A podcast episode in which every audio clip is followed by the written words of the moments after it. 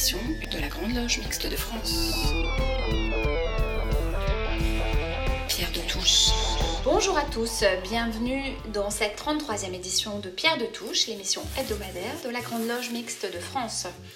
Aujourd'hui, nous aborderons les droits de l'homme, le spectateur engagé, la protection de l'environnement, les enjeux de société et bien sûr la franc-maçonnerie, à travers entre autres Abdelkader ou l'unité dans la diversité.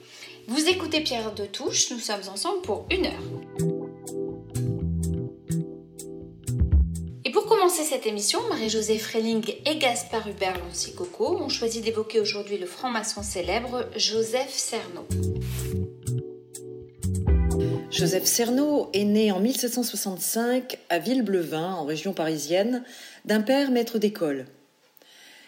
Décédé à Melun en 1848, après avoir passé une grande partie de sa vie à l'étranger, son parcours profane reste des plus obscurs. En 1800, il réside sur l'île de Saint-Domingue où il exerce le commerce de joaillerie. Sur le tableau de la réunion des chœurs franco-américains, loge constituée en 1789 à Port-au-Prince par la Grande Loge de Pennsylvanie sous le numéro 47, Joseph Cerno occupe la fonction de garde des sceaux et archives lorsque la Grande Loge de Pennsylvanie crée une Grande Loge provinciale pour Saint-Domingue en 1802. Il y occupe le plateau de second grand surveillant.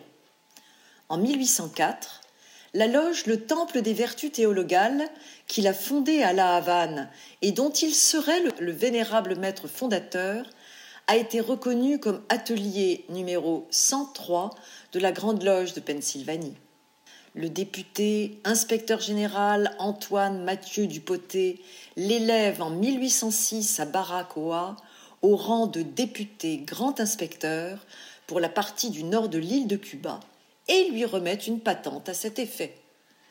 D'après une lettre de sa loge lue à la suite de dénonciations en 1807, Joseph Cerno et sa famille ont été expulsés de Cuba. Il a fondé à New York avec le futur grand trésorier 1814, puis député grand maître 1820 de la Grande Loge de New York, John William Mulligan, plusieurs ateliers, dont un grand consistoire dès octobre 1807 et un grand conseil de la très sainte Trinité en octobre 1808. Sa création ayant été annoncée dans une lettre à la Grande Loge de New York. Dans le New York City Directory de 1809-1810, Cerno est présenté comme grand inspecteur général, ancien grand commandeur et membre de ce souverain grand conseil de princes du royal secret. Il devient en 1810 membre de la Washington Lodge numéro 21, à laquelle il appartiendra jusqu'à son retour en France. En 1812, dans des circonstances aussi obscures que celles qui avaient présidé à la fondation du Suprême Conseil de Charleston en 1801, Joseph Cerno ouvre un Suprême Conseil à New York. En 1813, à l'issue d'une rencontre avec Emmanuel de la Motta, membre du Suprême Conseil de Charleston dirigé par le grand commandeur Frédéric Dalchot, chacun des protagonistes refuse de reconnaître l'autorité de l'autre. Alors, en janvier 1813, Lamotta déclare avoir radié Cerno de la franc-maçonnerie après l'approbation du Conseil suprême de Charleston. Cependant, il n'a nullement été établi que la fondation d'un suprême conseil à New York par Lamotta ait reçu la moindre approbation, ni même qu'elle ait été portée à la connaissance du suprême conseil de Charleston. En outre, au cours des années suivantes, le suprême conseil grand consistoire de Joseph Cerno crée de nombreux ateliers aux États-Unis, alors que le suprême conseil de Charleston et celui de la Mota n'en ont fondé aucun. La confusion prend de l'ampleur lorsqu'en décembre 1821, Dalchot propose directement à Cerno de partager le territoire des États-Unis entre leurs deux suprêmes conseils respectifs. En 1827, Joseph Cerno rentre en France muni d'un document dans lequel ses frères new-yorkais lui expriment leur reconnaissance. Le dit document sera découvert et publié en 1998. Sur son certificat de membre d'honneur de la Grande Loge de Cuba, on peut observer trois visas de loges qu'il a visités en France, dont le dernier a été apposé le 28 juin 1846 par les Cœurs Unis à Lorient de Melun, Seine-et-Marne. Les ateliers fondés aux États-Unis et au Brésil par le Suprême Conseil de Cerno devaient empoisonner l'existence des deux autres suprêmes conseils des États-Unis au cours du XIXe siècle. Au-delà de nombreux articles du grand commandeur Albert Pike démontrant leur irrégularité, aucun document à ce jour n'a permis de déterminer l'autorité au nom de laquelle le suprême conseil de Charleston aurait été fondé. En conséquence, la question ne peut être tranchée en droit, sinon en fait. De plus, l'expression rite de Cerno ne recouvre aucune réalité. Jusqu'en 1812, en vertu de la patente qu'il avait reçue en 1806, Joseph Cerno et les ateliers fondés par lui ont pratiqué les 25 grades de l'ordre du royal secret d'Estienne Morin. Considéré comme un militant hyperactif ou un opportuniste avéré, les historiens contemporains notent aucun égard pour ce franc-maçon très controversé, ayant pourtant joué un rôle important dans l'histoire du rite écossais ancien et accepté. Ne pourrait-on alors tirer de sa vie un enseignement au regard de la devise écossaise Ordo ab chaos, l'ordre vient du chaos, appréhendée, comprise et mise en pratique à l'envers.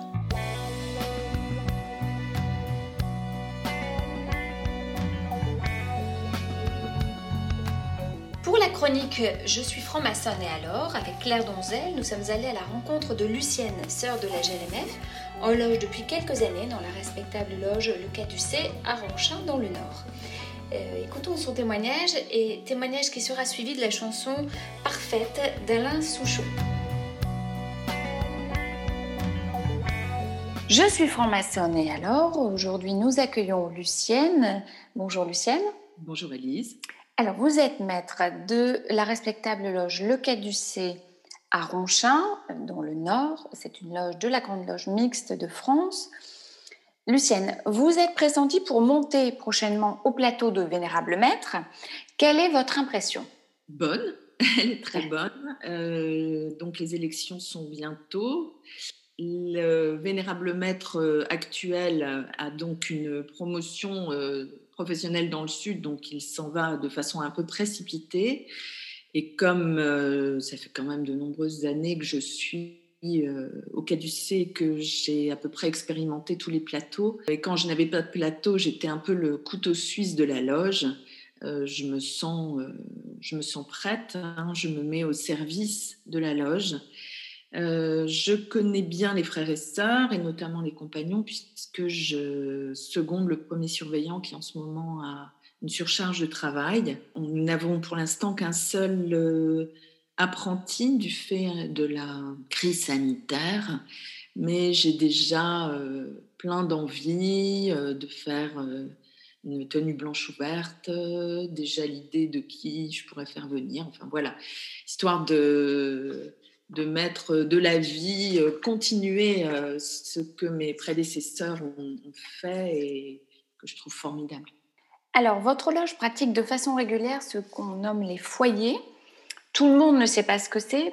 Euh, pouvez-vous nous en parler et nous dire pourquoi cela vous paraît important? Alors les foyers, euh, d'abord ils sont facultatifs, hein, euh, il n'y a absolument rien d'obligatoire. C'est euh, proposé aux... Il y a des foyers d'apprentis, des foyers de compagnons, parfois des foyers de maîtres. Alors on les appelle nous foyers. Hein. C'est une occasion de travailler ensemble euh, chacun prépare, on choisit un, sujet, euh, travailler un symbole, chacun prépare de son côté, et puis on met ça en, commun, et euh, tout le monde s'apporte comme, comment lui vit ce symbole. Et ce qui est absolument parce que euh, même nous, en tant que maîtres, on en bénéficie, hein, évidemment. Chacun, c'est le symbole de la lumière, hein, ça se transmet, euh, ça donne parfois aussi l'occasion, nous on a des, planches, mais on a des minutes de symbolisme, donc il peut aussi y avoir un, thème qui a été travaillé en foyer et qui va être lu comme minute de symbolisme. Il est même arrivé pour notre apprenti qui est seul actuellement et le second surveillant s'est rapproché d'une loge amie pour un travail de foyer interloge, ce que je trouve absolument formidable, puisque l'idée c'est de transmettre. On est quand même dans une transmission orale et rien de tel que de travailler ensemble ben, pour se nourrir hein, et se soutenir. Euh, vous avez participé à la constitution d'un projet de paix interreligieux et spirituel. Vous pourriez euh, nous en dire un peu plus? Oui, j'ai eu la chance euh, de vivre il y a deux ans à Sciences Po. Ça s'appelle EMUNA, l'amphi des religions. Euh, une, une, expérience absolument formidable puisque c'est vraiment un projet de paix interreligieux et civil, puisque moi j'étais euh, représentante de la société civile. L'objectif étant euh, de renforcer les liens et la connaissance mutuelle de chaque religion. Et, on a aussi beaucoup travaillé bien sûr la laïcité et avec évidemment un droit de croire ou de ne pas croire. Euh, donc, il y a à la fois, euh, on bénéficie de cours deux fois par mois, ce qui est quand même assez extraordinaire, sur le thème religion et art, religion et politique, religion, enfin voilà, à chaque fois. Et puis, euh, il y a en même temps, on, est tenu de monter un projet par groupe interreligieux, hein, et puis laïque évidemment, dans un but de paix. Donc, c'est vraiment très concret. Et on a une note collective qui est présentée devant jury. Et puis on a aussi une note euh, individuelle euh, réflexive à produire à la fin. Et donc il y a vraiment cette, euh, ce travail de, de, confiance ensemble, parce que quand même deux fois par mois pendant un an, c'est pas mal. vraiment, on met en commun, on travaille sur notre spiritualité, notre ouverture, notre engagement notre éthique, euh, notre humanité. Et c'est, euh, vraiment une expérience. On est plusieurs maintenant dans le Nord à avoir fait ça. Et euh, on le réinjecte, si je puis dire, dans le Nord par le biais de, de tables en ce moment inspirantes. Par exemple, il y a eu une table sur fraternité au secours de la société pendant le Covid où là, euh, des personnes viennent faire des, récits d'expériences, de vie ensemble, sans angélisme, hein, mais euh, avec espérance, où il y a, euh, chacun est dans une transmission orale aussi, raconte son expérience, comment, son expérience singulière, comment lui et son, son, groupe a pu amener sa pierre à l'édifice pendant le Covid. Cette expérience m'a aussi euh, alimenté. Euh, je suis moi-même superviseur d'aumôniers et je suis très très touchée de ce qu'ils ont pu faire. Je suis superviseur des clowns de l'espoir dans les hôpitaux et là aussi c'est exceptionnel ce qu'ils ont pu faire pendant le confinement alors qu'ils ne pouvaient pas intervenir auprès des enfants à l'hôpital. Voilà. Et donc bien évidemment, euh, on s'aperçoit que dans euh, ce type d'initiative, les francs-maçons ont toute leur place. Eh bien, merci Lucienne pour euh, ce témoignage. Ce serait une chanson parfaite, un truc profond pour tous les gens de la planète. Mettons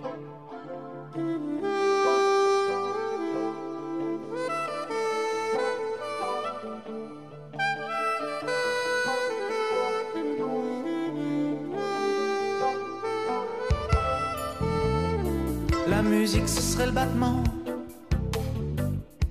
du cœur des hommes. À l'unisson, un instant, la belle besogne.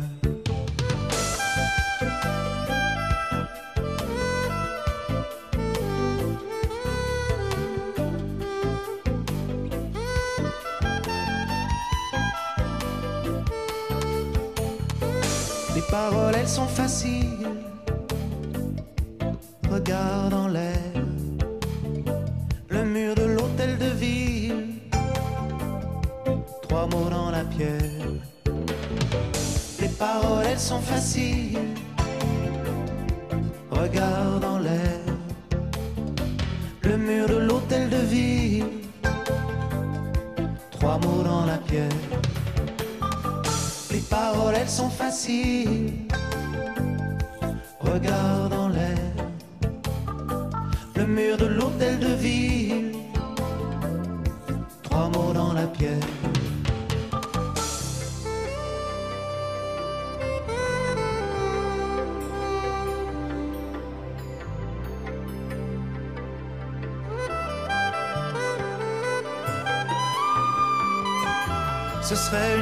parfaite, un truc profond pour tous les gens de la planète.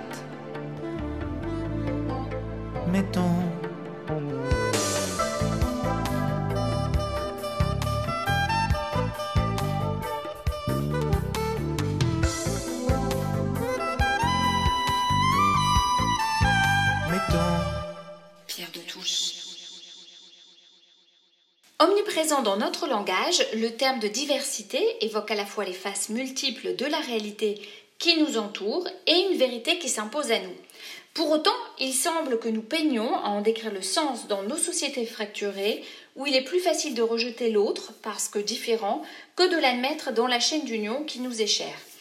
Dans la recherche d'unité que traduit l'idée de nation et que nous savons tout aussi centrale à Loge, comment la diversité s'inscrit-elle dans ces deux espaces? C'est le thème de la chronique d'Alain Vordonis, l'unité dans la diversité, enjeu maçonnique, enjeu de société. Chacun a encore en mémoire la formidable épopée de la Coupe du Monde de football en 1998, remportée par la France et la célèbre formule Black, Blanc, Beurre, devenue pour l'occasion le symbole fort de la réussite d'une équipe tricolore marquée par une diversité désormais affichée au grand jour et portée pour la circonstance jusqu'au pinacle de notre fierté nationale. Expression d'une diversité assumée et joyeuse, ce slogan concrétisait alors l'aspiration à une forme de lisibilité dépassant celle des minorités visibles selon le qualificatif de l'époque précédente pour une véritable reconnaissance qui augurait un avenir plus prometteur. Et pourtant, ces années étaient aussi celles des graves émeutes des banlieues et du film de Mathieu Kassovitz, La haine, mettant en scène ces mêmes groupes en prise avec les contradictions d'une société où l'on acceptait certes de reconnaître l'évidence d'une diversité, mais à laquelle on n'était pas toutefois disposé à réserver une vraie place.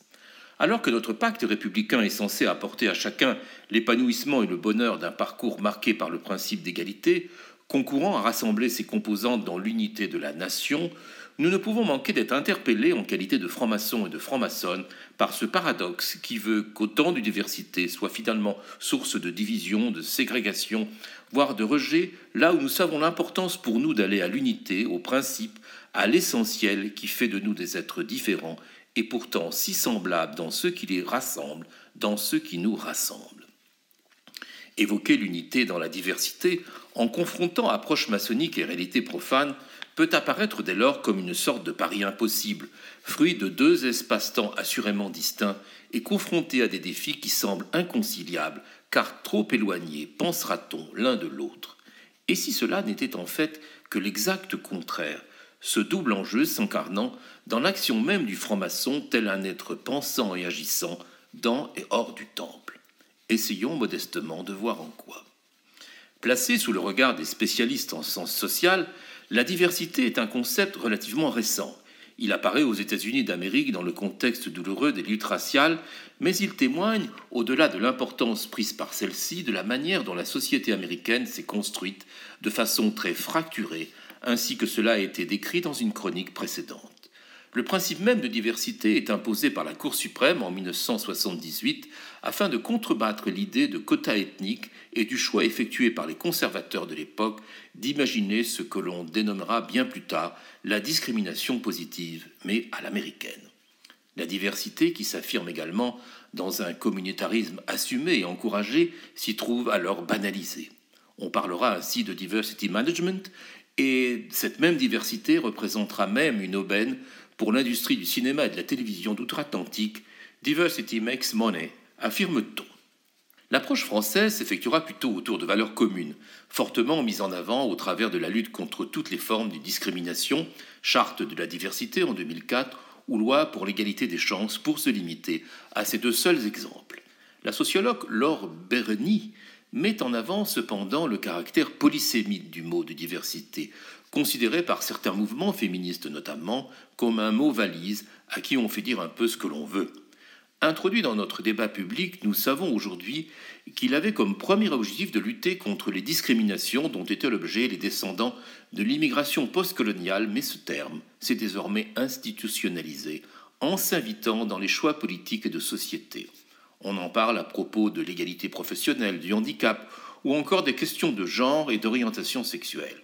Le concept de diversité traverse ainsi tous les champs de la société, Pensons à la biodiversité ou encore à la diversité culturelle et rappelons au passage que Black Blanc Beurre était à l'origine et l'est toujours un groupe de danseurs originaires de Trappes dans les Yvelines. Désormais, on invoque l'inclusion, sans toutefois avoir résolu bien des contradictions quant à la manière dont celle-ci trouve sa traduction concrète et surtout durable. La notion d'identité a aussi fait éruption dans notre vocabulaire sans pour autant que la diversité soit encore au rendez-vous, par exemple, sur les chaînes de télévision françaises, où selon une récente étude du baromètre de diversité, 39% des personnes apparaissant sur le petit écran sont des femmes, alors qu'elles représentent 52% de la population française. De la même manière pour les personnes dites de couleur, qui n'atteignent que 15% des gens de télévision. Alors faut-il imaginer un remake de La Marche des Beurs ou de SOS Racisme, qui ont tant marqué leur temps, et quelle place les francs-maçons peuvent-ils espérer prendre dans ces luttes jamais achevées? Les termes de reconnaissance, d'intégration, d'inclusion et d'identité peuvent-ils nous aider à comprendre le sens que nous voulons donner à nos actions en faveur d'une affirmation positive de la diversité? Notre parcours maçonnique nous a fait admettre la diversité comme l'un des principes essentiels de la reconnaissance d'un être par un autre, en l'élevant à la dimension fraternelle et universelle. Et c'est bien par notre travail que nous parviendrons à donner sens à ce qui nous réunit pour aller vers l'unité, dans le rassemblement de nos propres diversités et le partage de valeurs que nous entendons bien porter hors du temple. En ces temps d'incertitude comme de ferveur, pour certains d'entre nous, nous pouvons assurément espérer de la diversité, dès lors qu'elle sait aussi se faire amour et respect de l'autre, pour, faire de nos heureuses différences une force commune qui permettra, souhaitons-le, à chacune et à chacun de devenir ce qu'il est.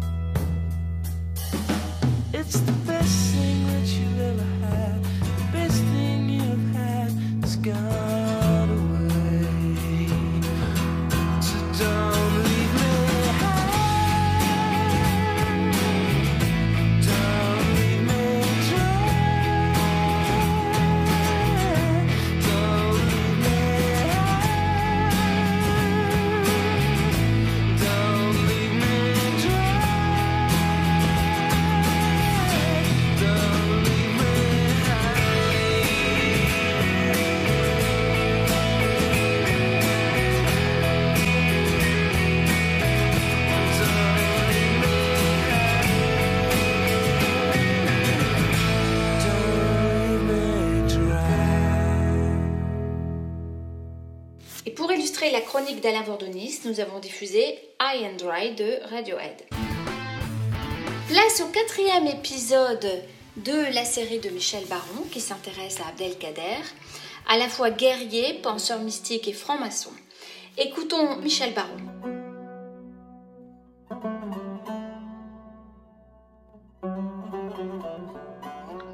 En revenant de à Damas, au début de juin 1864, l'émir Abdelkader apprend que la guérilla a repris en Algérie.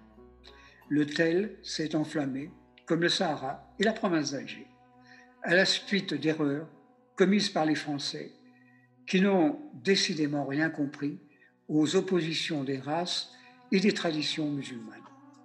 C'est à cette époque, et c'est presque une normalité spirituelle, qu'il est initié franc-maçon. Le 18 juin 1864, par la loge Les Pyramides à l'Orient d'Alexandrie, loge qui travaille en affiliation avec la loge Henri IV à l'Orient de Paris. Cette initiation n'a en soi rien d'extraordinaire, car elle est le résultat de contacts amicaux entretenus avec les militaires français appartenant à des loges militaires. D'autre part, son esprit tolérant, son désir de fraternité et sa culture de spiritualité ne pouvaient que très logiquement le conduire vers la franc-maçonnerie. Il va rester fidèle à la maçonnerie tout le reste de sa vie. Même si nous pouvons douter sur la participation active aux activités de la loge. Mais il est tout à fait partie prenante de l'esprit maçonnique. Son initiation était plutôt peut-être de l'ordre de, de la reconnaissance d'une personnalité qui avait œuvré pour la tolérance et la spiritualité, ainsi que pour, sans doute, des manœuvres politiques du gouvernement français.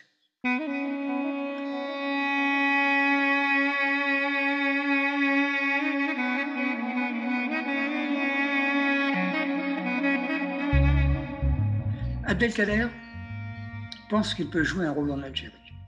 Il part pour Paris et propose à Napoléon III de jouer le rôle de calife, mais l'empereur lui répond L'Algérie est à la fois un royaume arabe, mais une colonie européenne et un camp français.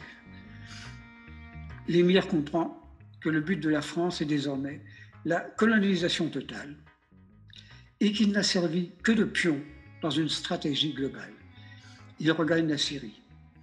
En 1871, la France est envahie par la Prusse. Cette défaite stupéfie l'émir et l'attriste profondément. De surcroît, il apprend que le décret Crémieux donne à l'Algérie la qualité de citoyen français aux seuls juifs. Alors qu'il voulait aussi cette citoyenneté française pour les Arabes aussi, bien sûr. Prophétiquement, il voit les haines que cela va déclencher. Plus il suit les affaires françaises, plus il pense que la France nouvelle ne paraît plus comprendre l'islam. Il confie à son fils Mohamed le soin d'écrire sa vie et se consacre de plus en plus à la méditation, aux études philosophiques et morales. Il se détourne des passions humaines qui lui semblent misérables. Il murmure souvent Dieu seul est grand. Ce qui le hante, c'est, selon sa formule, le dérèglement provoqué chez les hommes par le matérialisme, fils d'une raison orgueilleuse, et qui sème seulement et partout la destruction et la haine. Plus il pense, plus il prie, plus il croit une vérité unique. Souvent, il se fait lire les passages de, Ghazali, le mystique.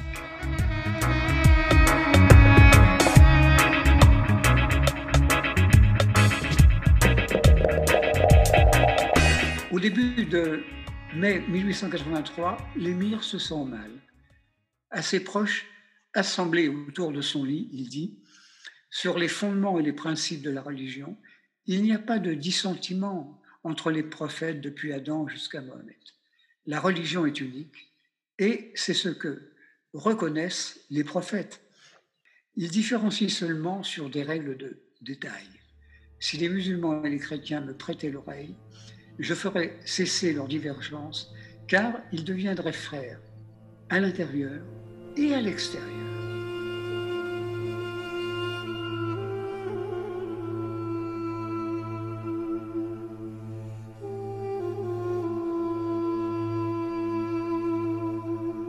Il ne pourra hélas gagner cette dernière bataille spirituelle. Son regard tourné vers les villes saintes et son âme vers Allah, celui qui a été le commandeur des croyants, le défenseur de la religion, l'émir Abdelkader Maïheddin El Hari s'éteint doucement et sans regret dans une nuit blanche et parfumée de Damas le 19 de Rejeb en l'an 1300 de l'Égypte, c'est-à-dire le 26 mai 1883.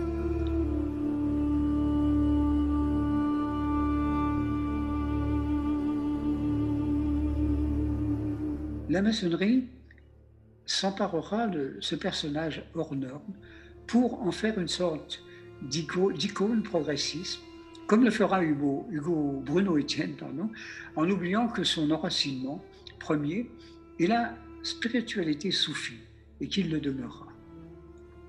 Son initiation euh, sera le fait d'officiers, souvent anticléricaux, qui le présentèrent comme un modèle de l'islam tolérant qui s'opposerait à un cléricalisme catholique fanatique.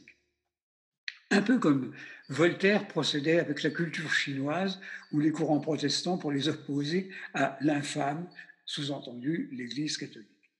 Sans oublier que son initiation fut sans doute un calcul politique pour maintenir en Algérie une paix précaire, jamais acquise, traversée de violences inouïes.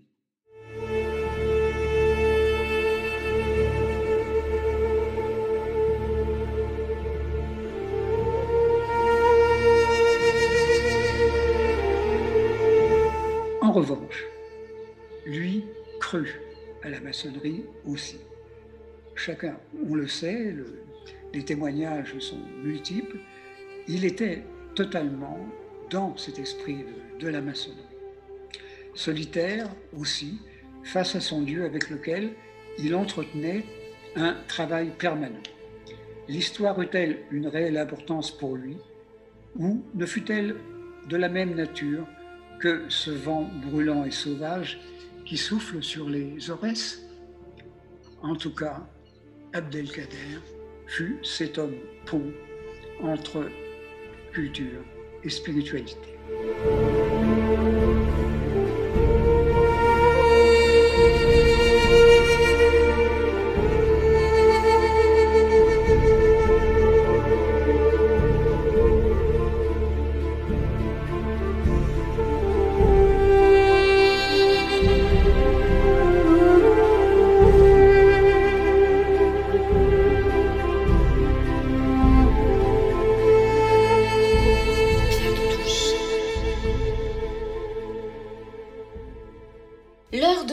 De Pierre Rayana est venue dans le cadre de sa nouvelle série sur les intellectuels dans le siècle. Il nous propose aujourd'hui une chronique consacrée à Raymond Aron, spectateur engagé. Le spectateur engagé. C'est le titre de l'ouvrage publié en 1981 chez Julliard sous la signature de Raymond Aron. Il s'agit ici d'entretiens avec Jean-Louis Missica et Dominique Vonleton on le rappelle, Raymond Aron a rejoint la famille de Gaulle et de la France libre dès 1940.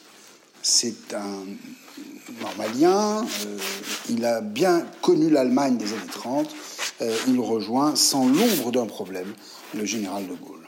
Il en sera l'une des voix critiques, distantes, mais toujours loyales. Ce titre est à lui seul programmatique. C'est un oxymore, soit la rencontre de deux termes opposés, qui à eux seuls, par leur contradiction, font apparaître une idée nouvelle. Le spectateur est en général passif, glacé, tandis que l'engagé est dans l'action, bouillonnant. Le mot est dit. Aaron tire-t-il de sa guerre la nécessaire idée de l'action, plus proche ici de son ami Nizan que de Sartre? Il revendique le mot sartrien de l'engagement, lui préférant à la vérité les deux mots de choix et de décision. Pour penser politiquement une société, il faut d'abord faire le choix fondamental de l'accepter ou de la refuser. Ou bien on est révolutionnaire, ou bien on ne l'est pas, dit-il.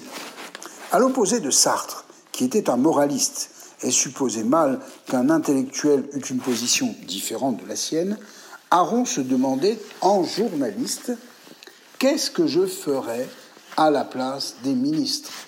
Et vraisemblablement, cette relation à l'action est sa marque de fabrique, celle de Raymond Aron, en ce qu'il différencie l'analyse politique de l'action pour, dit-il, démontrer que telle solution, étant la moins mauvaise, était pourtant déchirante. On comprend facilement la déception du lecteur d'Aaron en ce qu'il ne trouvera aucune justification universelle aux propos, juste des analyses très justes, le plus souvent, mais pas de morale.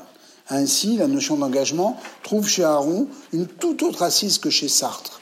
Elle est liée à l'action, qu'on étudie avec méthode et précision, à l'opposé des généralités et l'universel sartrien. Il n'est pas étonnant que ces deux intellectuels se soient retrouvés, au crépuscule de leur existence, rassemblés par Glucksmann sur le perron de l'Élysée pour une action très utile à la défense des boat people, ces Vietnamiens qui se noyaient en masse en fuyant le Vietnam et euh, le Cambodge des Khmers rouges. Le lecteur des œuvres d'Antonio Gramsci la lecture pardon, des œuvres d'Antonio Gramsci est peut-être l'ouverture la plus clairvoyante à cette question de l'engagement. On connaît Antonio Gramsci comme euh, fondateur du Parti communiste italien, intellectuel de grand renom, de grande capacité, qui avait siégé en même temps que Benito Mussolini au bureau national du Parti euh, socialiste italien. Ils se sont séparés, bien entendu. Ce théoricien communiste, l'un des, plus brillants de son époque, a analysé avec clairvoyance la fonction de l'intellectuel dans la constitution des rapports de classe, en particulier avec l'émergence puis la victoire de la bourgeoisie. Gramsci considère que toute classe sociale, en particulier lorsqu'elle émerge dans l'histoire, forme, fabrique des intellectuels susceptibles de porter ses valeurs, ses besoins, d'en inventer la grammaire pour faire triompher cette classe. L'engagement, si on veut bien ici se permettre l'utilisation du terme, est en vérité chargé de marquer les valeurs de la classe que l'on défend, parfois même en se servant de l'universel comme valeur de référence, ou bien, on l'a déjà évoqué, en construisant un bloc de valeurs pour son propre groupe politique ou sa classe sociale. N'oublions pas les intellectuels fascistes, comme les futuristes, engagés derrière Mussolini, ou même les intellectuels communistes qui, comme Aragon, ont cherché à engager l'art derrière une force totalitaire. Ici, Nizan est le modèle, comme Mayakovsky, d'une liberté qui se paye au prix fort par l'éloignement de la pensée totalitaire. Gramsci lui-même a payé de sa vie son opposition à Mussolini, qui se disait de lui Je veux empêcher cette tête de pensée. On retrouvera chez Sartre des traces de Gramsci, mais à dire vrai, la pensée politique dans l'action de, Raymond Aron semble bien plus proche, paradoxalement, du dirigeant communiste, en ce qu'elle inclut une pensée active de la pratique. Et c'est, pour conclure, à cette question que je souhaite me référer. Oui, il y a des valeurs à défendre, et il est juste de savoir comment se déploie une pensée de l'humanité. Mais pourrait-on ici se dispenser d'analyser les conséquences de cette pensée dans la pratique? Que ferais-je à la place des ministres? Cette question majeure de Raymond Aron continue à être une norme, une butée majeure pour ancrer la pensée des maçons dans le concret, dans le monde des humains. Bien plus que le respect des sentiments, des serments ou des valeurs, l'engagement est ici devenu un acte dont on est responsable devant soi-même. La semaine prochaine, Régis Debray.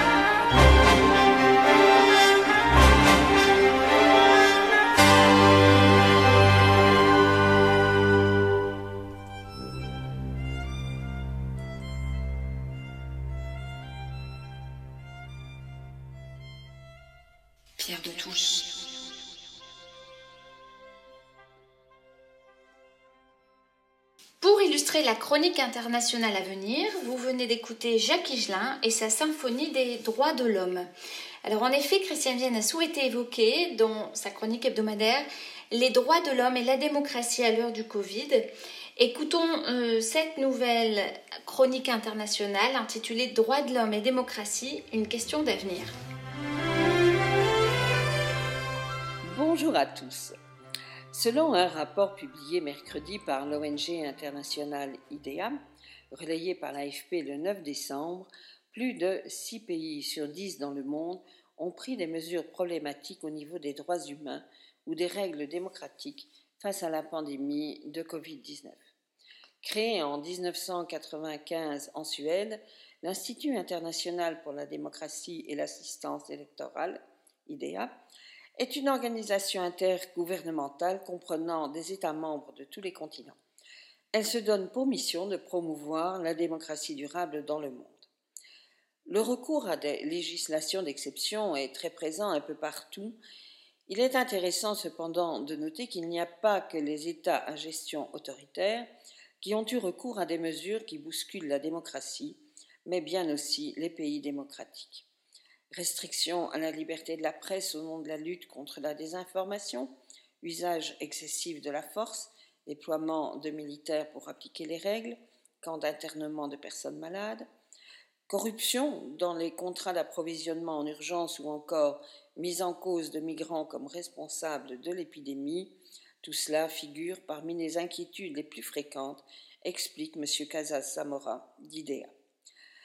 L'Inde une démocratie qui ressort en tête du classement mondial avec des mesures jugées inquiétantes dans 9 des 22 domaines analysés, passe et devant l'Algérie et le Bangladesh. Viennent ensuite la Chine, l'Égypte, la Malaisie et Cuba. La Russie est la première nation européenne et derrière suivent l'Arabie saoudite, la Birmanie, la Jordanie, le Sri Lanka, le Zimbabwe. Dans l'Union européenne, cinq pays sont cités la Bulgarie, la Hongrie, ainsi que la Pologne, la Slovaquie, la Slovénie. Parmi les grandes démocraties occidentales, seuls les États-Unis sont épinglés.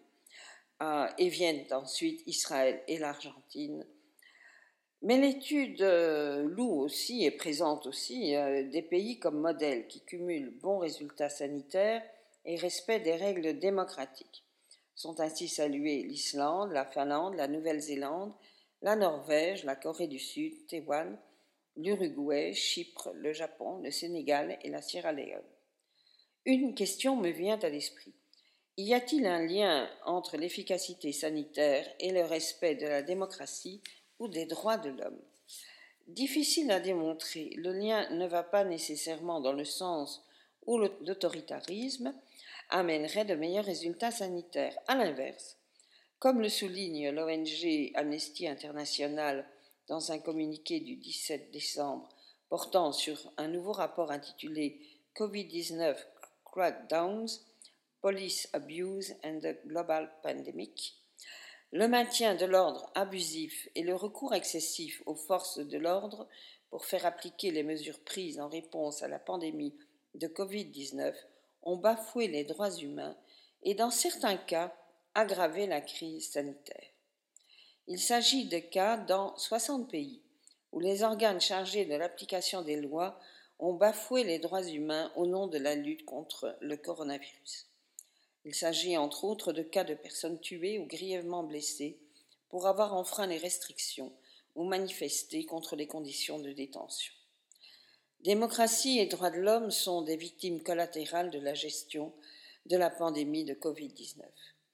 Ne considérons pas trop rapidement que c'est le prix à payer pour retrouver une vie normale. La normalité, la nôtre, c'est l'état de droit et le respect des droits de l'homme.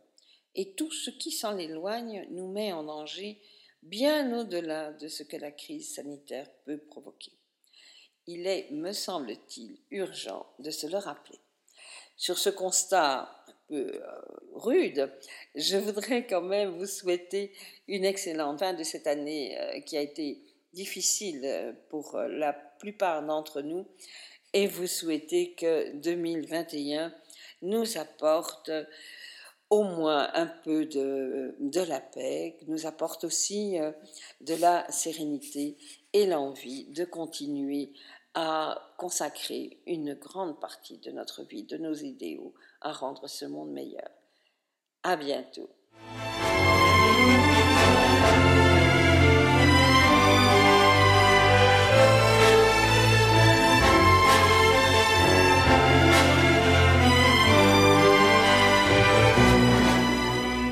Le président de la République a annoncé cette semaine sa volonté d'organiser un référendum pour constitutionnaliser la protection de l'environnement. C'est le thème de la chronique La République vue par Poids cette semaine.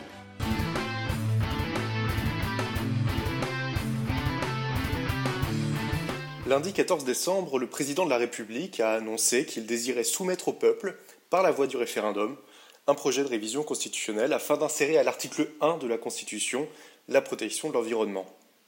Cette décision fait suite aux réclamations de la Convention citoyenne pour le climat, qui avait indiqué au président sa volonté de mesures fortes. Cette annonce mérite quelques réflexions, d'abord sur la forme, puis sur le fond. Sur la forme, ces annonces ne manquent pas d'interroger. La tenue d'une convention citoyenne, dont les membres sont tirés au sort, porte en elle-même tout d'abord un paradoxe important. En effet, une telle convention fait directement suite aux revendications des Gilets jaunes en faveur d'une plus grande participation des citoyens à l'élaboration des politiques publiques Gilets jaunes qui manifestaient à l'origine contre l'augmentation des taxes sur l'essence, contre en somme une fiscalité verte. Ensuite, l'esprit de cette convention est en lui-même contraire à l'esprit des institutions républicaines. À quoi bon élire des représentants de la nation si ceux-ci sont contournés à la première expression française de l'aspiration mondiale au populisme? Quelle légitimité pour les parlementaires quand le tirage au sort suffit à élaborer des politiques publiques? Il semblerait qu'on ait oublié que la souveraineté nationale appartient au peuple et que l'expression de cette souveraineté se trouve précisément dans l'élection de ceux qui votent la loi, expression de la volonté générale. Sur le fond, d'aucuns estiment, à l'instar du professeur Dominique Rousseau, qu'une telle révision constitutionnelle serait inutile. À l'appui de son propos, ce professeur cite une décision du Conseil constitutionnel faisant prévaloir la protection de l'environnement sur la liberté du commerce et de l'industrie et sur le droit de propriété. Au fond, le Conseil constitutionnel aurait, selon lui, déjà effectué le travail annoncé par le président de la République. Il apparaît cependant que quatre séries d'objections peuvent y être formulées. Premièrement, aussi proactif le Conseil constitutionnel soit-il, il demeure une institution dont le pouvoir normatif est, en tout cas en principe, inexistant. Son rôle est de contrôler la constitutionnalité des lois, non de créer des normes constitutionnelles. Deuxièmement, lorsqu'il s'arroge ce pouvoir, notamment par le biais des objectifs à valeur constitutionnelle ou des principes de valeur constitutionnelle, le principe de séparation des pouvoirs le conduit à immédiatement en délimiter la portée, parfois de façon si précise qu'il devient difficilement imaginable d'en envisager l'application dans une situation autre que celle ayant donné naissance à la décision de principe. Troisièmement, à l'inverse d'une disposition textuelle de la Constitution, une création prétorienne n'est par principe jamais immuable. Ce que le juge a créé, ce même juge peut le défaire, et le Conseil constitutionnel ne sera pas toujours dirigé par l'ancien président de la conférence de Paris sur le climat. Ce souci est d'ailleurs celui connu périodiquement par tous les pays disposant d'une véritable Cour suprême, comme en témoigne la lutte qui s'est déroulée pour la nomination de juges conservateurs à la Cour suprême américaine avant la passation de pouvoir entre Donald Trump et Joe Biden, mettant par exemple aujourd'hui en danger l'autorisation de l'avortement. Donner l'onction démocratique de la loi constitutionnelle à une création prétorienne permettrait ainsi de la pérenniser. Quatrièmement, enfin, et c'est certainement le plus important, Inscrire la protection de l'environnement dans la Constitution serait enfin l'occasion d'en faire une donnée non négociable, plutôt qu'une politique publique à part entière. Une politique publique est par nature soumise aux aléas des arbitrages, notamment budgétaires. Par ailleurs, les échecs des écologistes français démontrent bien qu'une politique fondée uniquement sur la protection de l'environnement est vouée à l'échec. Alors que dans les pays où les écologistes sont un parti de gouvernement, l'approche de la protection de l'environnement est tout autre. L'écologie n'y est pas une politique publique parmi d'autres, mais un filtre d'appréciation de toutes les décisions publiques au stade de leur élaboration. La protection de l'environnement rejoint ainsi d'autres impératifs qui, eux, existent en droit français dans l'appréciation de l'opportunité d'une politique publique, comme par exemple l'équilibre budgétaire. Typiquement, aujourd'hui, les études d'impact ont tendance à être relativement bâclées, leur rédacteur anticipant sur les rapports annuels de performance en se contentant d'y insérer des indicateurs d'impact socio-économique. La protection de l'environnement sortirait ainsi renforcée d'une révision constitutionnelle qui en ferait un véritable impératif dès l'élaboration des politiques publiques, au même titre que les autres indicateurs utilisés, puisqu'elle ne serait plus une politique publique ponctuelle, souvent contredite par d'autres décisions. Outre ces considérations sur l'opportunité d'une révision constitutionnelle, le débat qui naîtrait de la soumission au référendum de son projet permettrait lui-même de clarifier ce que la population et les pouvoirs publics attendent d'une politique de l'environnement.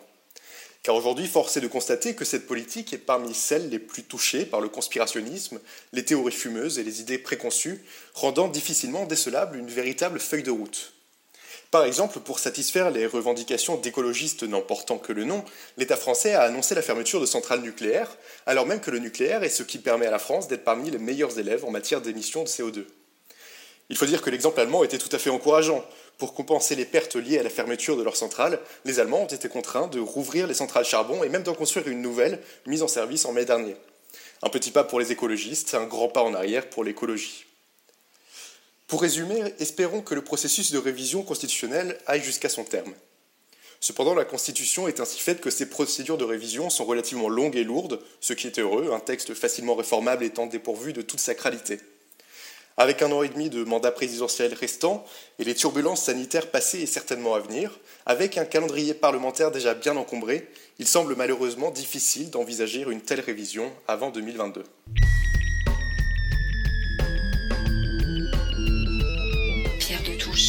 De la Grande Loge Mixte de France.